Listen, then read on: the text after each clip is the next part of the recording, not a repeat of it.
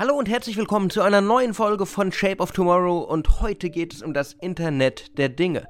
Das Internet der Dinge ist schon seit vielen Jahren im Gespräch. Wie wäre es, wenn Dinge, wenn Geräte, wenn Objekte miteinander reden könnten? Wie wäre es, wenn die Autos auf der Straße mit den Straßenschildern reden? Um so ein Projekt hinzubekommen, sind jedoch sehr viele Planungsschritte notwendig.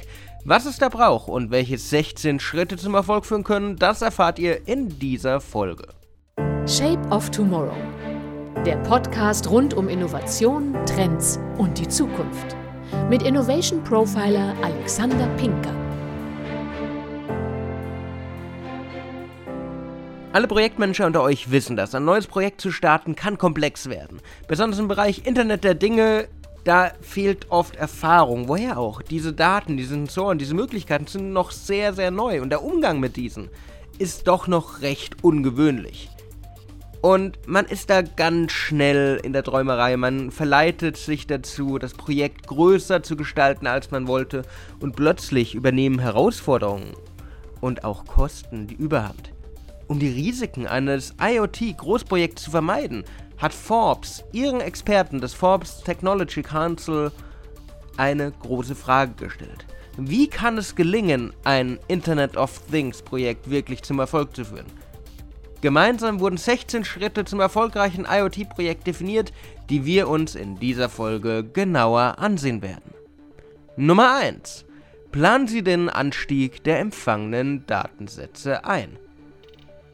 Wir reden davon, dass Dinge miteinander sprechen. Wir reden davon, dass Verkehrsschilder und Autos miteinander reden, dass die Kaffeemaschine mit dem Fernseher kommuniziert und mit dem Wecker. Dass hier viele Daten anfallen, liegt irgendwie auf der Hand. Und in der Test- und Planungsphase blendet man oft diesen Betrieb in der Praxis aus. In der Testphase ist alles noch klein.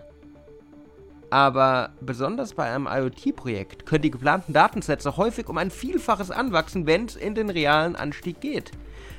Daher wichtiger Hinweis für euch, wenn ihr das plant und daher auch Schritt Nummer 1 zum Erfolg eures Internet of Things Projekts.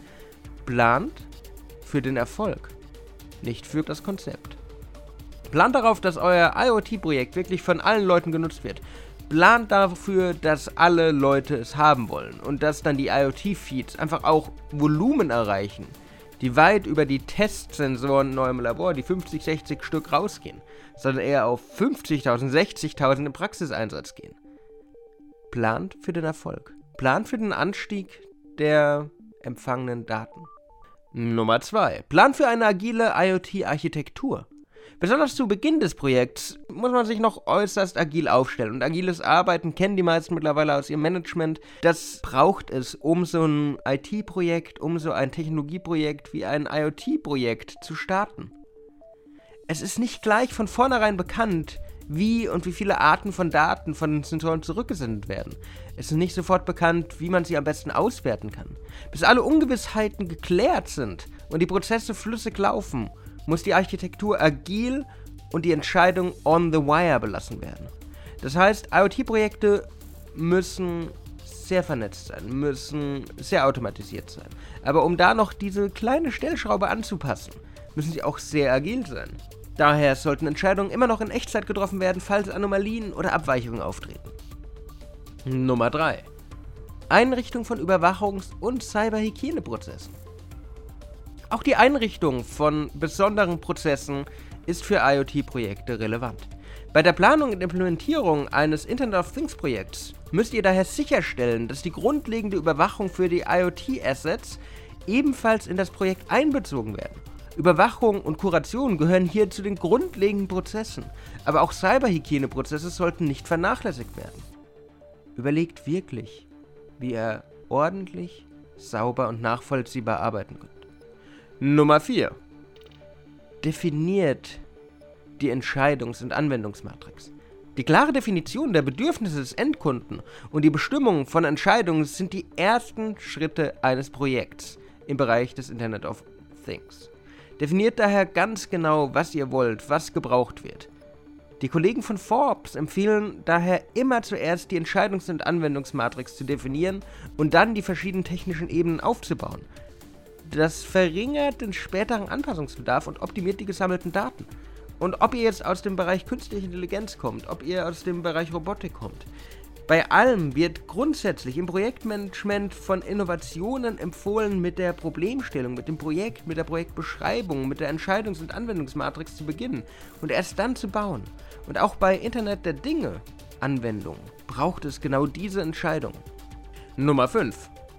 Perfektionierung der Benutzererfahrung. Wie schon beim Handy wie bei der Webseite, der Nutzer steht eigentlich im Mittelpunkt der IoT-Projekte und er steht auch im Zentrum der Planung. Es ist daher wichtig, gute UX-Wireframes zu entwickeln, die es dem Entwickler ermöglichen, effizienter und effektiver zu arbeiten. Die Vervollkommnung der Benutzererfahrung ist beim Internet der Dinge der Schlüssel zum Erfolg.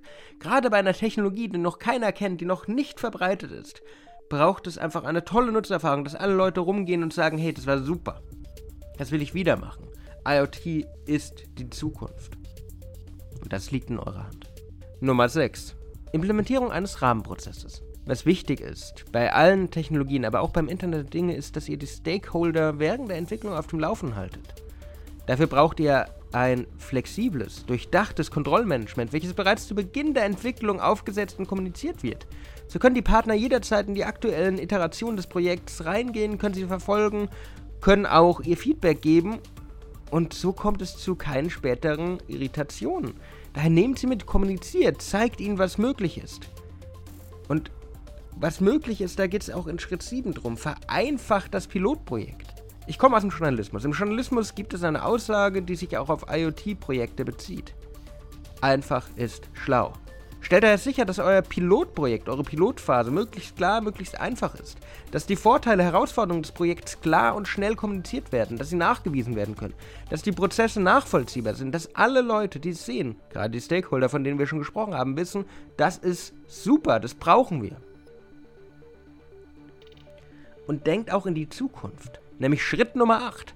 Berücksichtigt die Lebenszyklen der smarten Geräte. Ihr kennt das. Wenn man sich heute einen Computer kauft, ein Handy kauft, ist es eigentlich schon alt.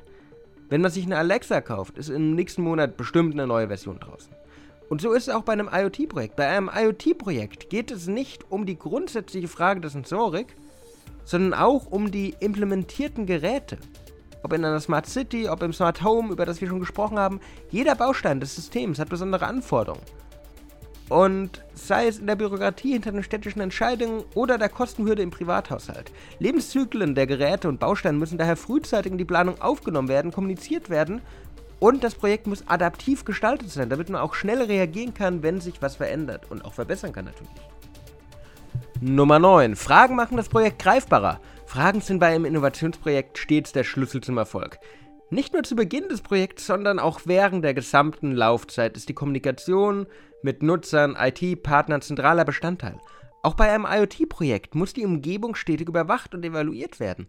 Die Probleme und Chancen müssen identifiziert werden. Es muss einfach gefragt werden, was kann man tun, wie kann es funktionieren. Und Internet of Things ist eigentlich gar nicht so gut definiert.